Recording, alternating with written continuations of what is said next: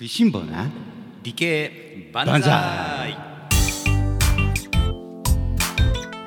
ということで。ということで始まりました。始まりました。エコーかかってました、ごめんなさい。ね、いいよいい声で始まりました。今日は、はい。えー理系万歳始まって以来のというか料理万歳食いしん坊万歳おいしん坊万歳ということで、そうですね。もうこんなんだったらもう年中万歳ですね。ね、万歳ですね、何でもいいから万歳ですね。万歳です。理系でも武系でも何でもいいから万歳ってそうですね。感じですね。そういう感じです。目の前にはね目の前にね。はい。美味しそうな料理がドカンと並んでますけども。ねもう早速まずはちょっとこのお出汁からいただいて。あそうですよね。はい。あの東久留米の、えー、柳久保小麦でパンを作ってくれっていうのを前頼まれたことがあって。あそうか。僕らの名前ね。そうです。はい。富永さんどうぞ、富永です。そんだけかい。はい。はい、えー、高橋です。い。いのかそれで。ナミです。はい、はい。はい。カジュアルな感じ。カジュアルいいですね。たまにはね、はい。もうもう料理に夢中でね。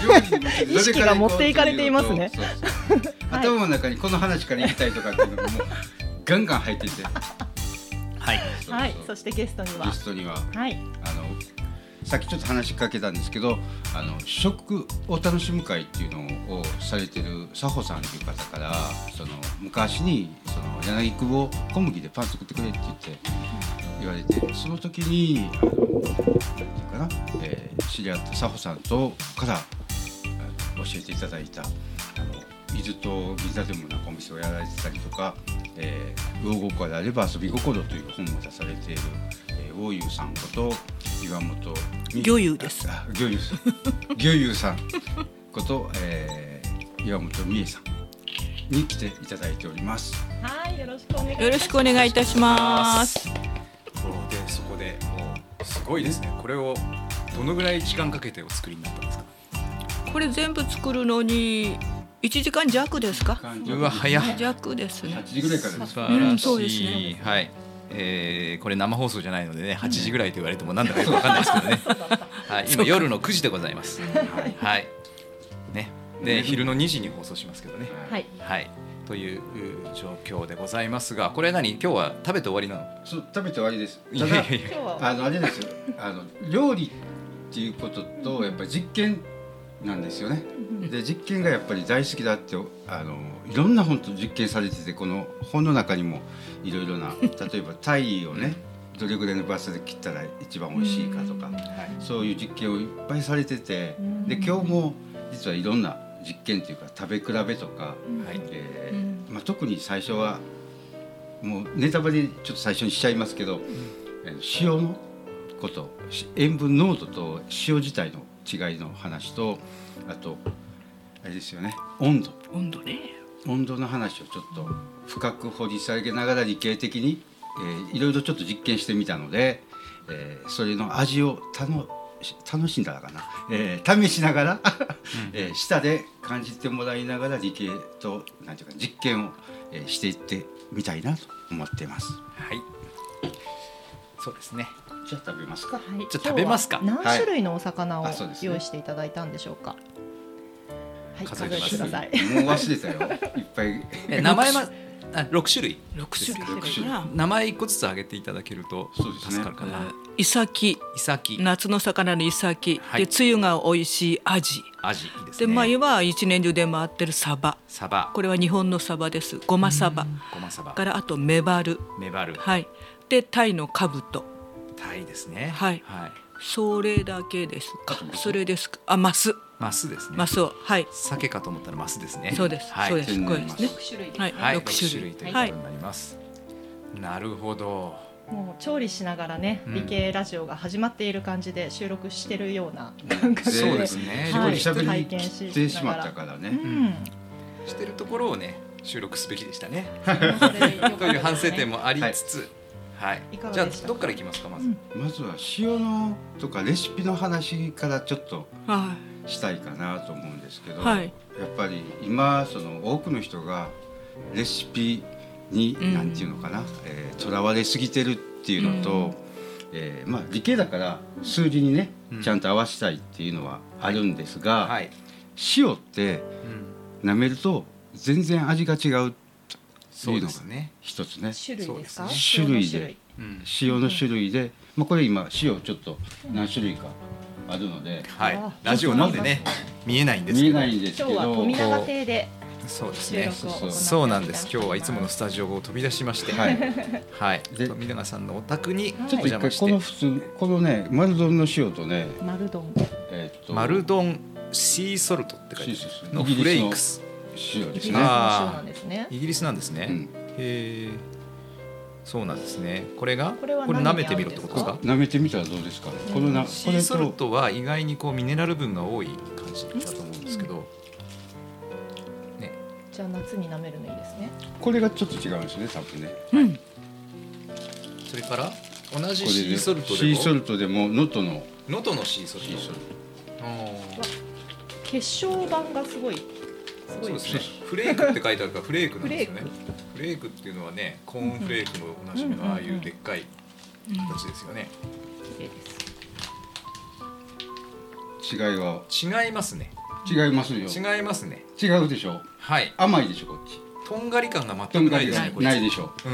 うでこっちはやっぱりねいっぱいんこいつって言っても分かんない。あこいつって あその能登の方能登の方は。とんがり感がないあのマグネシウムが結構入ってるんですよ。丸いです味が。丸い。うんででこれだと、うん。あの同じ例えば2%で入れてもうん。塩分ちょっと少なく感じるんです。小さじ半分とか言った時に全然味が違って味がきそうね変わってくる。うんうんでレシピを見てやれってねうんはい。あのレシピでね、全部できるのかっていう話をうん。やっぱりそうですよね。すると、なかなかレシピ通りにやっても同じやつできないんですよ。そうそう。絶対できないと思いますよ。塩もそれぞれ今今舐めたように全然違うしその日の気温とかそれから食材もやっぱり全然違う人も人間も十人十色お魚も全然違うし個体差もあるし。だからそれはもうレシピ通りにやろうって方が無理なことだしそれには自分の舌をよく鍛えてうん、でやっぱり自分で確かめないと。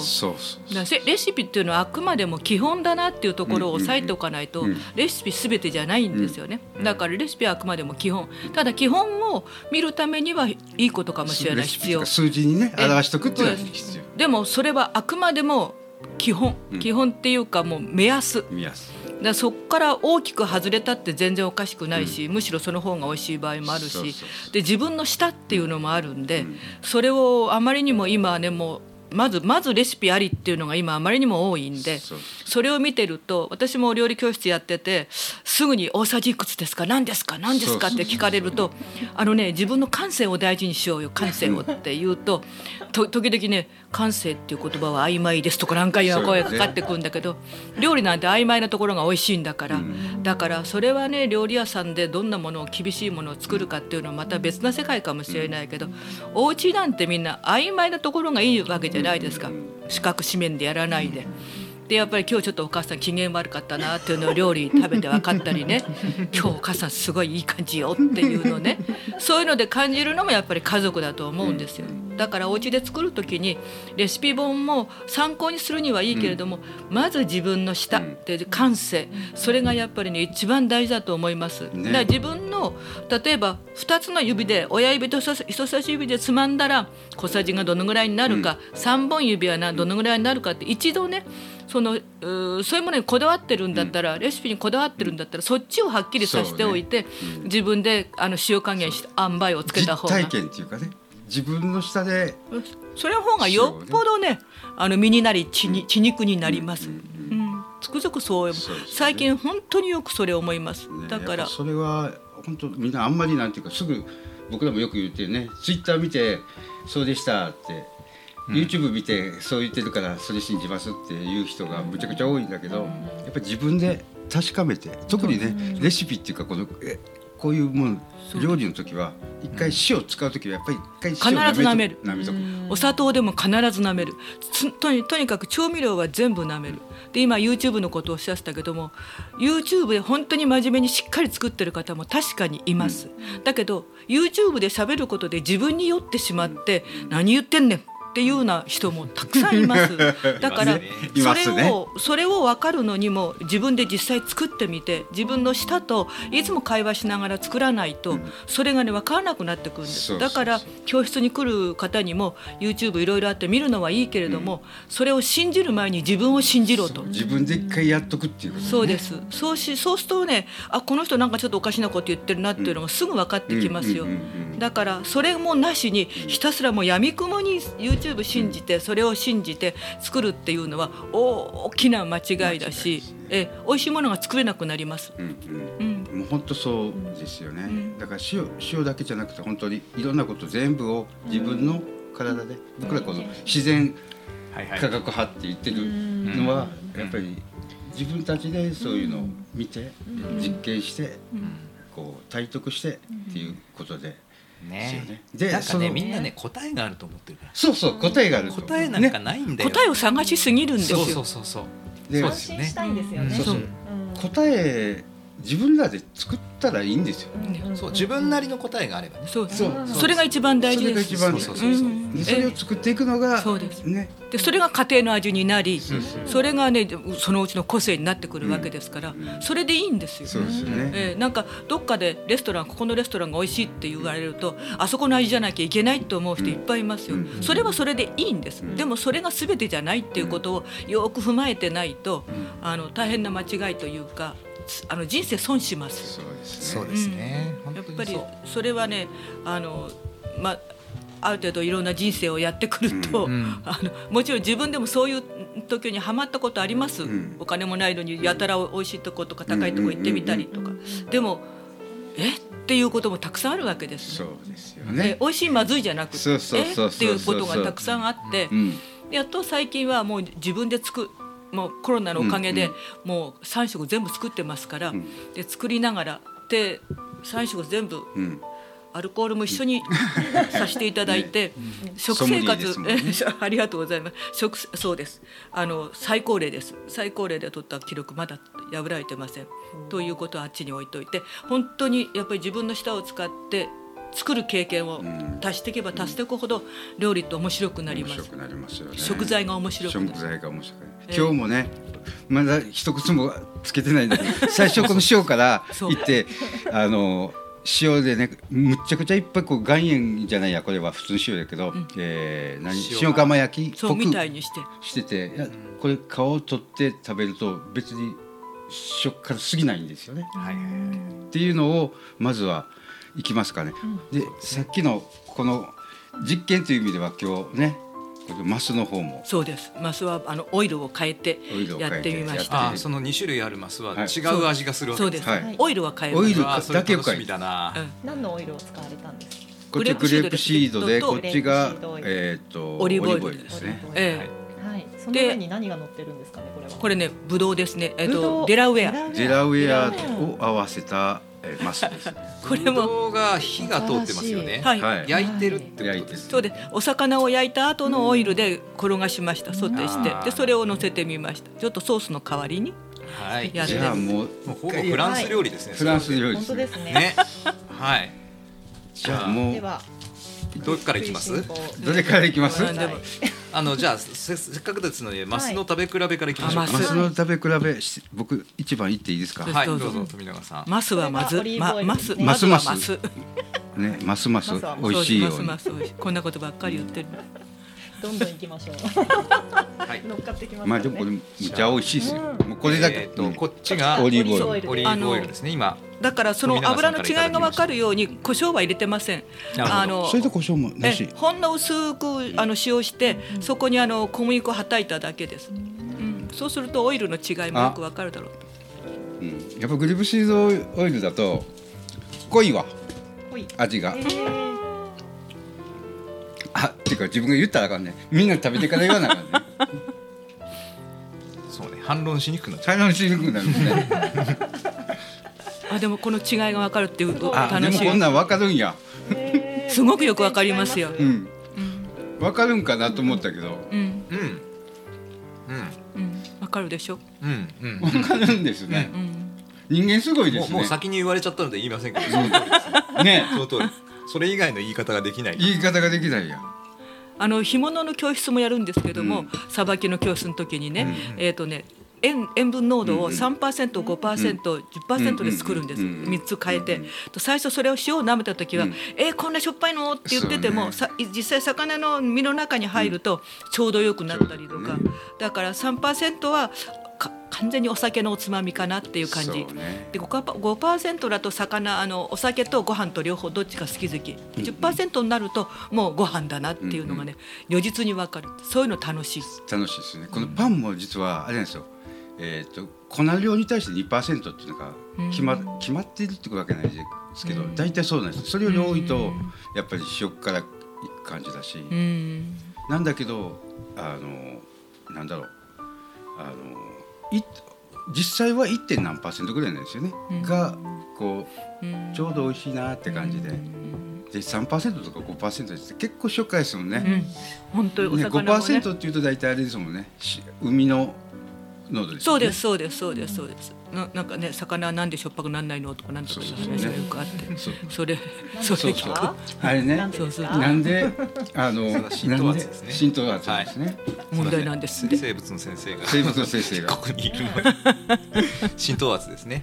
浸透圧。で淡水魚もあれも確か0.5%ぐらいの塩分濃度ですね食生食塩水の濃度と一緒なんですよ、要はね無脊椎動物は海の中にいる時浸透圧調節をしていないので海の水と同じ塩分濃度の体になってるんです。まあ必ずしも塩化ナトリウムだけじゃないので、しょっぱいかしょっぱくないかでいうとあんまりしょっぱくないんですけど、だけど魚の場合にはせあと脊椎動物の場合にはって言ったらいいかな、うん。えー浸透圧調節を必ずしてるんです、そうすると海の水の、まあ、半分以下の全然塩塩類が少ない状態に体の中を保ってるんですね。わざわざエネルギーを使って保ってるんです。だからなんかおしっこで調整してるとかっていう。そうですね。えっと海水魚の場合はえーほっとくと体から水が出ていってしまうので多量に海水を飲む。飲ん。で飲むと塩分取りすぎになっちゃうんですね。体から真水が出ていって口から塩水を飲みます。そうすると、えーその塩分をエラから排出するっていうのとあと濃い尿を排出するっていう2つのややり方で塩分を調節だしています。からフグが淡水で養殖できるようになってるっていうのも、うん。なんかゆっくりそれをやっていくとフグも。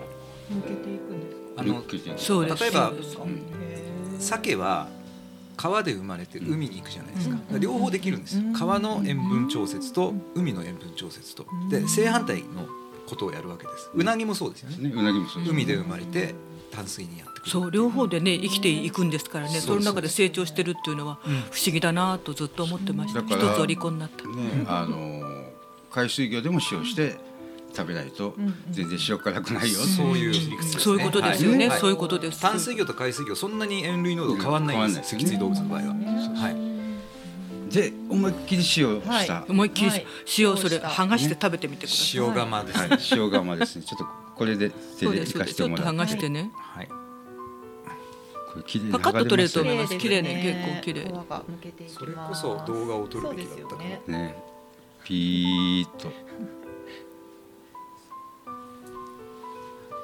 れねラジオなのに声止まってますね。本当ですね。ピリピリもうなんかピリ調理をしながらもお魚教室料理教室になっていましたもんね。いや僕料理好きだから余計にね見てて、うん。あなるほどっていうところが何個もあって、ん。まあ、この後の話でまた温度の話もしますけど、うん。はい。うん。なるほど。フランス料理と日本料理一緒なんやとかね。そうね。ね。ね。ねなまあ、まずはまずはちょっとこれあの塩釜をはい。少し。塩釜風の塩焼き、風ですね。このぐらい。塩釜にしては塩が少ない。そうです、はい。ねで普通の塩焼きっていう塩焼きにしては塩が多い。でもこのぐらい塩が欲しいんです。すごく幸せな顔して。塩焼きっていうとねこのぐらいの塩がないと塩焼きにならない。あでも全然ね。しょっぱくないはちょっとし塩し染みてる感じですけど、中まで入ってないですね、全然いかないですよね、でやっぱこれぐらいの塩のやっぱり塩焼きってあれですよ。マスにしても何にしてもそうだけどかなりこう塩した状態で焼いてこうまあ皮をねちょっとは剥ぐかもしれないけどそれが一番。美味しいですよね。蒸されるから。塩で蓋してくれるからその中で蒸されるしその皮の油が身の方にうん。移っていくその度合いはこうして蒸しちゃった方が大きいわけだからで美味しくなります。それですですね、えこの美味しさの原因は。ね水分がこう飛びすぎないっそうです。てことです。よねん。中にこもる。むしろ甘みがあります、ね。それが美味しいです。うん。だからこのぐらい塩しないとうん。塩焼きにはならない。ねえやっぱ。食べるための塩じゃないから。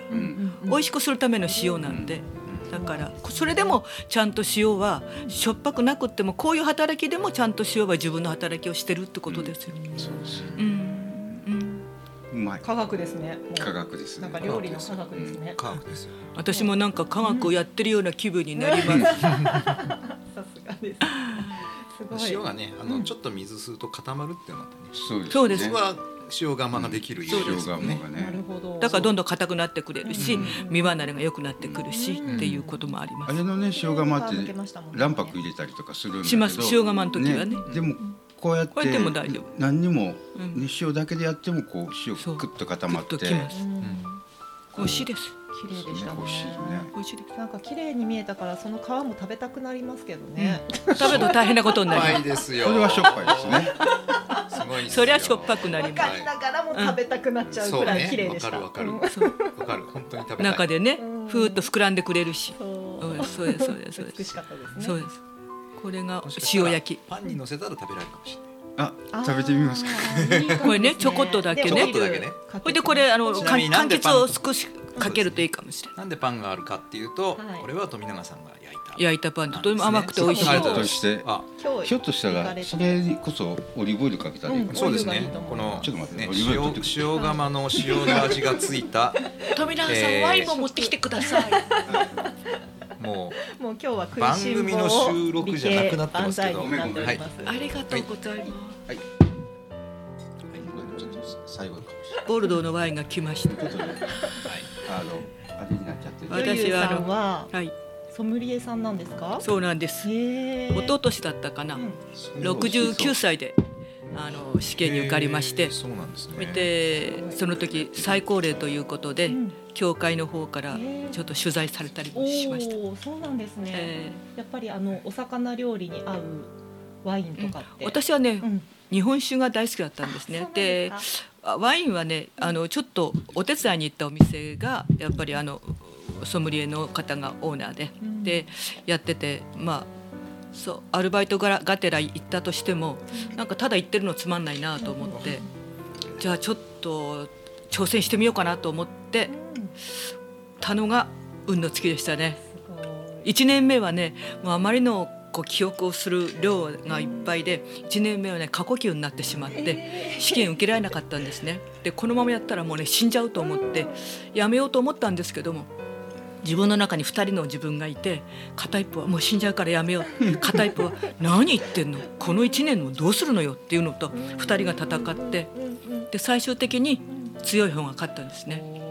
でも勝って決めたその日からいろんなあの覚えなきゃいけないことフランスのワインのその後格付けとかそういうものを片っ端から覚えました。えーでい頑張ってあの最初筆記試験からやった時にあの難しかったんですよやっぱりね。でどこまで覚えてるのか分かんないしとにかく書かなきゃいけないってじじっくり考えてたらもう残り時間がわずかしかないのに十何問まだ残ってるもうパッパッパーっと書いて目をつぶってですぐに結果が出るんですね。で目をあここで開けなきゃいけないと思った開いた瞬間合格ってなってた時にはもうね涙がボーダーのように出てきましたよ。おーえすごいチャレンジでですね。あのあの時にでもととってもいい自信になりました。うんうんうん。あのいくつになっても諦めちゃいけないあのやればできるっていうのがねうん。実感できたのがねうんうん。嬉しかったですよ。すごく。ねワインの話でいくとその、はい。ねやっぱりその覚えるっていうのもそうなんですけど、自分でそれもねやっぱり自分のなんていうかそうです。論理というか。論理をねつけてあの昔からっていうかい一般に言われてるこのワインは何にあってうん。どんな味がしてどんな香りがしたっていうのは全然私つかめないんですね。そのそのそうならない自分で。っていうかねワイン自体がまた違うかもしれないんそうです。何年ものの何年でどこぞのやつでも違う味するんですよ。そう。だからそれをで一回その合格してからワインが大嫌いになっちゃってもうやりたくないと思ったんですけどもだんだんだんだんそれがこなれていってくれて今はそういういろんなものを人が言ってるセオリーとかそういうもの全部一回取っ払って 素の自分になってであこれがこうなんだなっていうのを今自分の中で構築してるとこです。だからうん、こうするとね結構楽しくなってくる。うん。そうするとどっちから入る方がやりやすいんですか？お魚料理から入るのかワインから入るのか。ああそれはどっちもどっちどっちでも。おおあこのお魚美味しいなと思った時にあじゃあどんなワインが合うかな、あこのワイン美味しいなと思った時あじゃあどんな魚が合うかな、これはどこのワインだから、あ海の近くのワインだったらあやっぱり海だろうな。川の近くのワインあやっぱり川かな。でこれ気候が日本と似てるから日本の魚も合うだろうなとか。いいろいろだからその縛りから離れていくと、自分なりにいろんなその共通点を見つけたりなんかすることの中でいろんなことが自分の中で構築されてくる。それがね楽しいです。うん、これでもうねだからやっぱり実験して自分の中であれして法則を見つけてっていうのがやっぱり実験を通してとか本当に自分の感覚を通してとかででもやっぱりね一回ね覚えてるんですよ。そうですね。だからわかる。基そうそう。だからそこがあの基盤になってるから、そこから枝葉が出たりなんかしていける。よく昔から「シューハーリー」とかって言うじゃないですか。シューってこうやっぱり覚えたりとかするのやっぱりちょっといるんですよね。で「ハー」で破れて「リー」って離れて。そうそうで今全くその「シューハーリー」をそう。そうそれをやってる。やまさに。ってる感じですよね。だからこれからねあの違う世界に行くまでの楽しみが増えました。ね、そのワインの話でいくと、本当そのこれと合うのとか、よくねあの、赤ワインとねお魚っていうのはあんまり合わせないとかって言うんだけど、実際合うんですよ。合うんです。よ コクがあるのとか爽やかなのとか、それによっていやこれはむしろ白じゃなくて赤だなって。でこれをこの白だったら絶対魚に合うっていうワインだってえそれは違うでしょ。この酸味は違うだろうなんていうのをブツブツ自分で考えながらやってるのがまたね楽しい時間なんですよ。いいですね。いやそれはでも本当にそうだと思いますよ、ん。ね固定観念にとらわれちゃダメですね。固定観念にととらわれてたら、何にも楽しいことはない。人生ない。ないですよね。本。当にそうです。私し自身が縛られるの大っ嫌いで、うん。人に右向けって言われたら右の方が合ってると思っても左を向きたいタイプなので、うん。だからその自分を解放する、うんうん解放してからえいあの常識って何なのかなって考えるのが私流ですね。うんうん、そうですね。うん。常識っていうのにとらわれちゃうと、はい。やっぱりねもうそちょっとそこしかなくなっちゃう。明日になったら常識変わってるかもしれないんで。そん。なこといっぱいあるじゃないですか。よくあります。よくありますね。よくあります。はい。それはそうだと思います、だかみんならよくアジャストしているなと。それをみんなアジャストするんだけど、うん。いや信用しすぎだよねみんなね。ね、そうそうそう。常識を常識とかね、こう偉い人の話とかね、そうそうそう有名人の話とかね。そうそうそうそう。点で点でおかしいこと言ってますよ。もうでもバカ野郎めってそ言ってるれよりは自。分の舌とか自分の感覚っていうのを感性やっぱり感性がやっぱ大事です。はいええ。信じなさいっていう話ですね。じゃあ一曲ここでいきましょうか。えっ、と富永さんのリクエスト。はい。はい何でしたっけ？イエスのフィッシュで。フィッシュ魚だけに。魚だけに。はい。ではそちらお送りします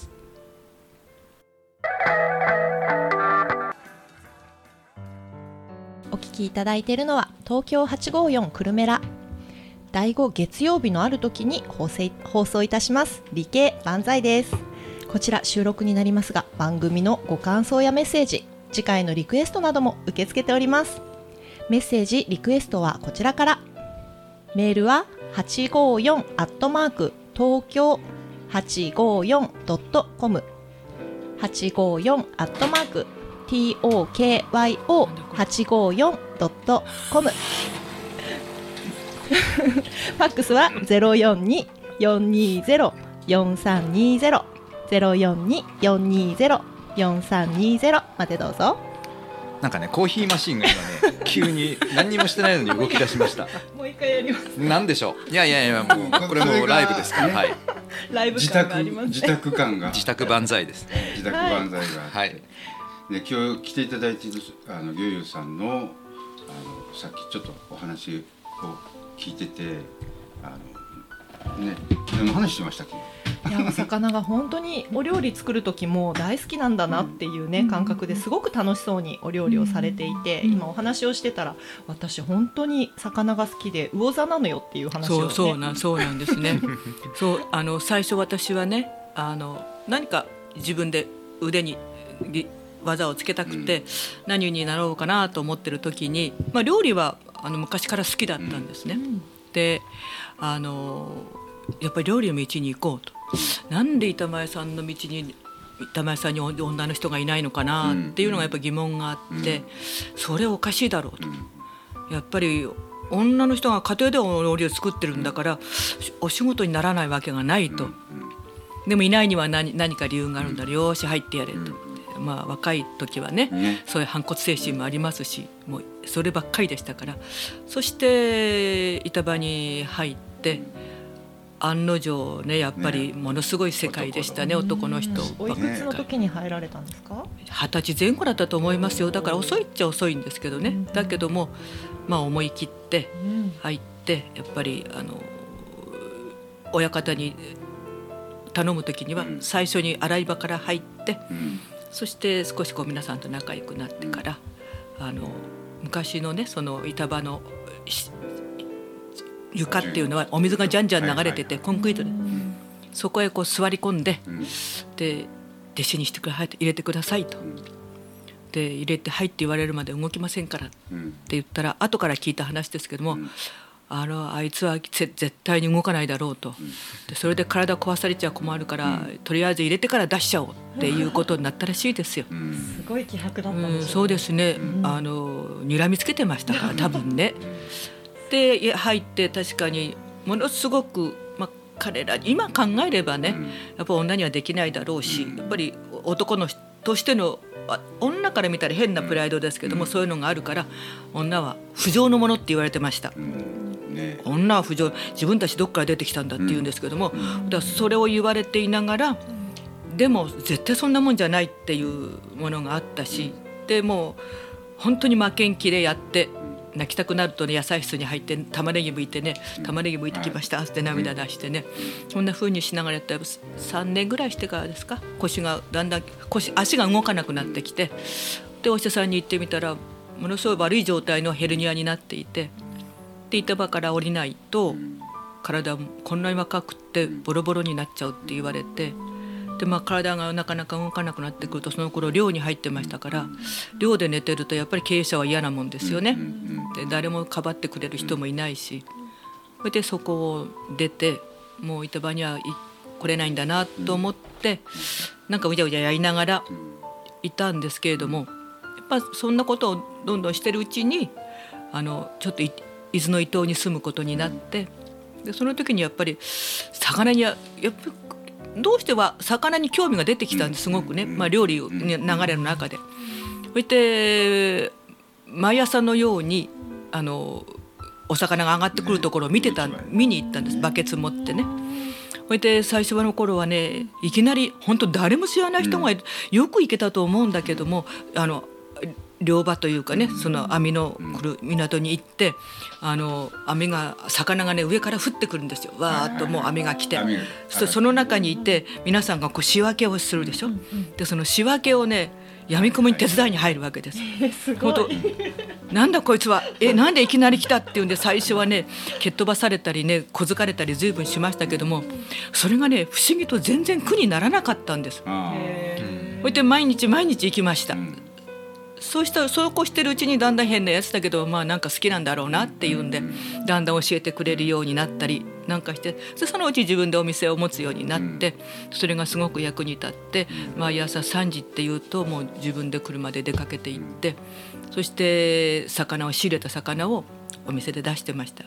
だやっぱり土地の人はねあんまり土地の魚食べないんですよ。食。べないですね。いっぱいある、え捨てるようなやつはね。食べないですよね。築地から送られた魚の方が高価だと思ってる時に、そうじゃないだろう。目の前に魚がいてそれが出てるのになんで出さないんだよ。って、だからその自分で朝仕入れた魚だけを出してたんですね。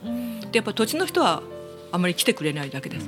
で東京の方から観光で来る人が来てくれるようになってそのうちでそのうちやっぱり東京に行こうっていう気になってで東京に出てきてでお人のあのお店を手伝ったりでもそのうちにこう自分で店を持ってで本格的にもっときちんとやりたいと。であるところであの、まあ、フグ屋さんにお客様が連れてってくれてそこのフグ屋さんのご主人が全く嫌なやつだったん ですよ。で女なんかにできないみたいなもうそれが見え見えだったんで火がついちゃったんですね。この野郎と思ってこいつにできなできたことが私にできないことないだろう。それからある方に頼み込んでそこでフグのさばき方を教えてもらって、まあ、経験はあのあったのでね魚を扱ってるでそこでフグをやってるって1年か2年やってるっていうのをちょこっとだけでやってもらってそして試験を受けに行ってで私その時に多分全部で900人ぐらい受けたのかな。でそれで女性がね5本の指に入ってなかったって言いました。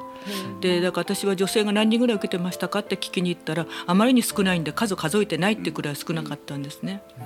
でやっぱり試験受けに行ってあの3種類の試験があって実地の試験の時にもう審査員は全部男性ですから、もうごちょごちょ見に来るんですね。で最初頭が白くなるくらい緊張したんですけどもフグとの相性が良かったんですさばくフグとの。でそのフグきれいにさばけるのと、でもそのうち気持ちが大きくなってきて審査員どんどん見に来いこの野郎もうみんな見せてやるわと。で幸いのことに合格することができてでまああの自分でもこれもっともっと魚に真剣に取り組まなきゃいけない。でやっぱり私が一番魚に影響を受けたありがたかったのは網に行った時に、網を見た時にだんだん定置網の船に乗せてくれたことがあったんです。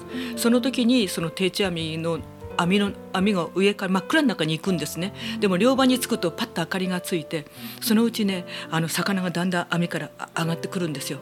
で漁師さんたちが「えっほえっほ」って掛け声をかけてでだんだん網が閉まってくるとそこにいた網がねバシャバシャ暴れ暴れ始めるんですもういや自分たちは捕まっちゃったんだやられるんだってもうすごい形相でね騒ぐんですね。でも銀鱗がもうわーっと巻いてくるんですよ。もうねそれはね知らずにね涙が出てきますね。といってこうその時初めて私はこの魚をいただくんだって。やっぱり命の尊厳っていうものをそこでものすごく感じてこの命をいただくのに無駄はいけないと。そっからです。もう魚はもうとにかく舐めるようにきれいに食べなければそれがせめて私たちが魚に対するお詫びというかね供養というか。でそれからあのお魚をさばいても絶対にあらも今日のように牛を汁にして全てをきれいに食べるっていうのがもう私のテーマになっててでどんどんどんどん魚にのめり込んできてでもやっぱり本当にお寿司を握りたいって言ってお寿司屋さんに何軒も行っても断られるしあれが教えてもらいたいって言っても誰も本当に教えてくれないんですよ。でまあ負けん気なところもあったから可愛くはなかったんでしょうねきっとね。でもそれでじゃあ引き下がりません。ダメだと言うならやりますって言うんで自分で本当に自分で一から自分で学ぶっていうかね身につけていきました。それがやっぱり今とっても役に立ってくれてることだしそういうものが基礎になってて今魚料理を今までの人生の中で一番楽しい。一番もっとあれもやりたい。もっとこれもやりたい。だから前聞いた話でね、マンボウもさばいてはいさばきます、何でもさばける。何でもさばける。その自然をいっぱい見てるっていうか、でいろんな魚をさばいてるからこそ何でもできるそうですね。どこが美味しいかがやっぱ分かってきますしね。だからやっぱり魚と話をさせてもらいながら分かるんですよ魚ってこう見てるとね。で魚の顔なんてみんな同じって言うけども同じ味でもなんかこいつ生意気そうな味だなとかね。これはきっといい男だなっていうのがね分かってくるんですよ。えー、料理しながらもね今日その本当は温度の話ねしようかなと思ってたんだけどこう魚の温度を、ね、かけながら,、えがらね、やってるっていうのも煮魚が煮魚が煮汁につけるイメージがあったんですけれども、うん、全然違いましたね。ね。かけてかけて。すっごいタンパク質がこう変性温度にならないようにずっとキープして、だから64度とか59度でしたっけ？64度とかそれぐらいなんですけど、そこに合わせるようにして、必要日でやってるんだけど、でこれ食べたらやっぱり半生とねしっとり。しっとり。そうしっとりきますね。いや見えてないっていうまあ素晴らしいですね。私はもう理系は全然わかんない人だからそういうことは全然知らずにでもやってることが結局その理にかなってることを知らないうちにやってるんですね。きっもと。うびっくりしました。私もびっくりしました。そうやって分析してもらうと びっくりしました。でやっぱりその理にかなってるっていうのを、の前にやっぱり自然をねうん。よく見てられるんですよねきっと、うん。さっきのその魚鱗がこうガッと当たったとかっていう話もそうだから締め方なんかでうんそうです。全然ね、魚の鮮度そうですが変わってくる全じゃないですか。然変わってきますからねだから骨になった魚をじーっと見てあここに神経が通ってるここに動脈が通ってるこれが頭の上で一つにまとまってということはここを刺してあげればいっぺんでいくなっていうのがねでやっぱりハモなんかも尻尾の方から神経棒っていうのを神経にぐーっと刺してあの神経を殺すわけですよね。それもやっぱりうろうろしていると魚って痛点がないっていうけども私は絶対にあると信じてるわけです。だからあの神経が刺した時にブルブルブルってくるんですよ。そこがブルブルっていっぺんにクッと締めてあげると「うん、ごめんね痛かったろ」でもいっぺんに生かしてあげたからねっていうのがせめてもの私の供養なんですね。いや神経締めるのうまいですよ。いやさすがですね。あの最近の学説では魚通点あるんです。あ嬉しい。やっぱりそうですよね。さ。すがですよ観察。そうなんです。はい。うんないわけないですよ。ちょっと今鳥肌立ちましたね。そうなんです。すごい。うんないわけない。うんもう本当にねね身に染みてわかりますよ。だってあんなピクピクってきたりね。うんうんもう入るとここのあの神経のとこに棒を入れるときに、はいうろうろしてると魚痛いから何してんだよって言います身よ。が悪くなっちゃいますもんね、だからもうそれはねもうなんて言おうと私は信じてました。うんだから一発で締める方法を。やっぱり自然をちゃんと見ないかんねや。そうなんですよね。やっぱりねその知識だけじゃダメなんですよ。実際に見てるから通点あるに違いないとそう思うんで。絶対思いますよ。でもう研究が追いついてきてるんですよ最近。そうか。私に研究が追いついてきたのか。そうそう。やっそうですね。本当。見ないかんねやちゃんと。すごい。そうですよ。ねいやすごいもう理系万歳としては最高の展開にな最高の展開になっちゃってますけど。まさにですね。ね。ああ面白い。面白いですね。なんかやっぱりやっぱり魚が多分ね魚が今ね私に言わせてくれてるんだと思いますよ。うん。僕たちは痛いんだよ私たちは痛いんだよ分かってよそこ分かってよっていうのをね、きっとお魚はねただねお魚は人間に食べられるってこともどっかで覚悟してますよ。うん。あのその定置網のねそこですあの暴れた魚がある瞬間ねピタッと止まるんですよ。私はその時にねその魚の顔を見た時にあ覚悟したって思いましたよ。うんそれが私の魚との付き合いの境でしたね。うんああこのこの子たちこの人たちこの子たち魚たちは人間に食べられることを覚悟してる。だから人間はそれをきれいにいただかなければいけないっていうのをねその時つくづく感じました今でももう鮮明に覚えてますその時の感動を。すごいな。やっぱ実践ですね。ね。実践と経験をうん。踏まえてる言葉うん。強いですね。ね。感動しますね。って強いですね。うん。またご本もねね、本も。はい、魚心あれば遊び心というそうです。本を出されてるんですが、このはい。実は絵も、そうです。絵はね私が描きました全部。うん。すごい。このねはいスケッチブックでねうん、他のやつもいっぱい見せてもらったんですあそうなんですね。ものすごくこうなんてキュートというかねうん。目が目が愛がある、目がね生き生きとしてますね。してる絵が多くて。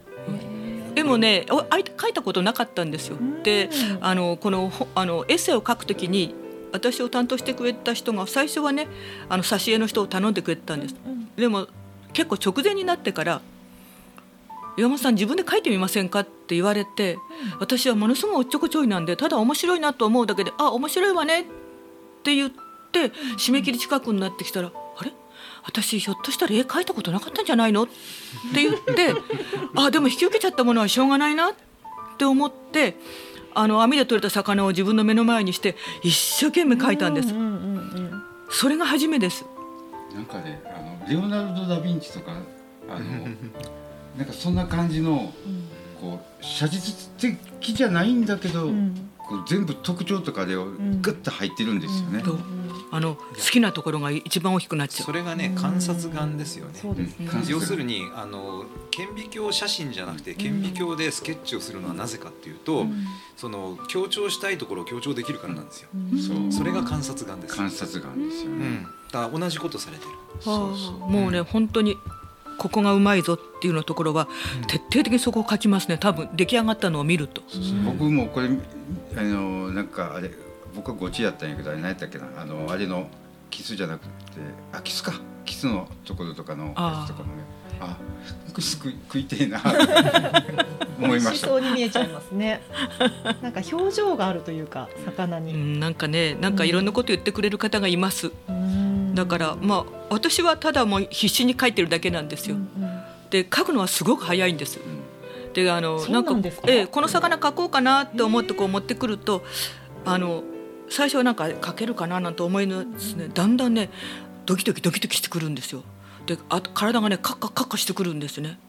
でその頂点になった時によし書いちゃおうと思って書くんですね。だから1枚書くのに1尾書くのに20分とかそんなもんじゃないかなと思いますよ。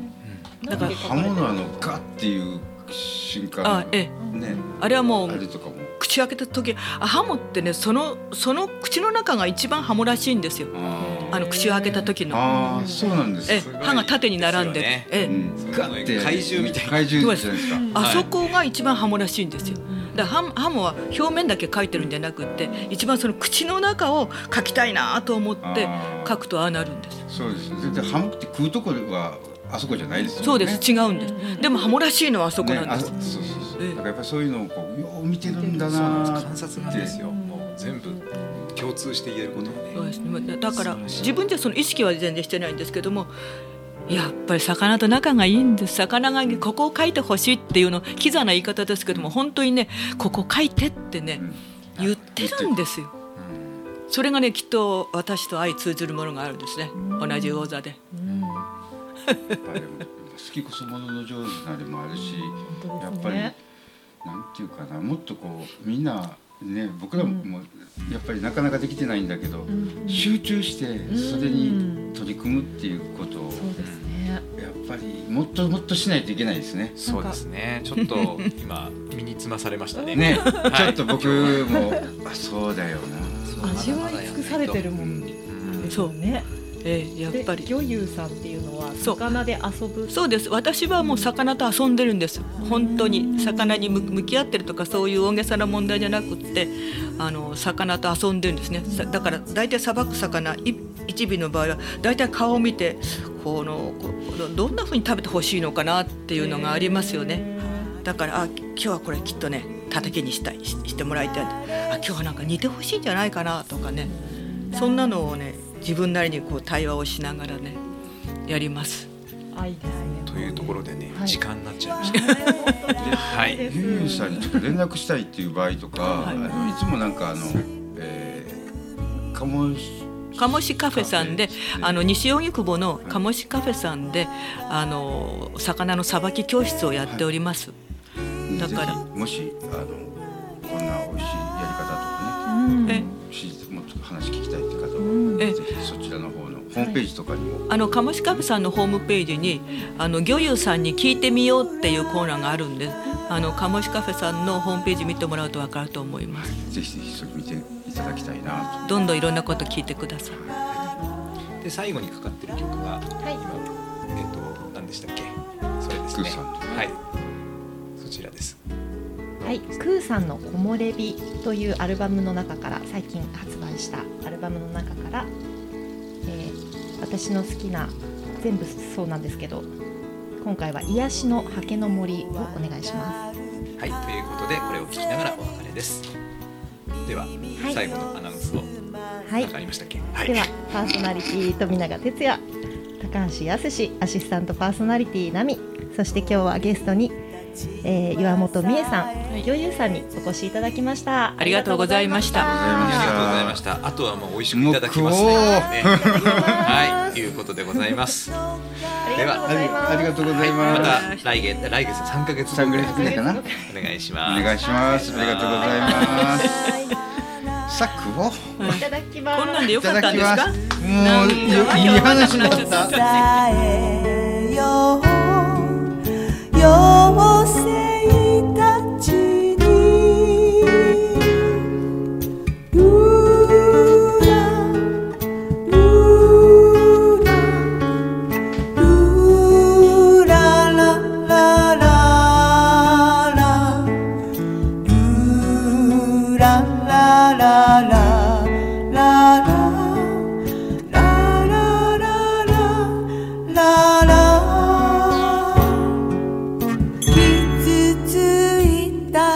我。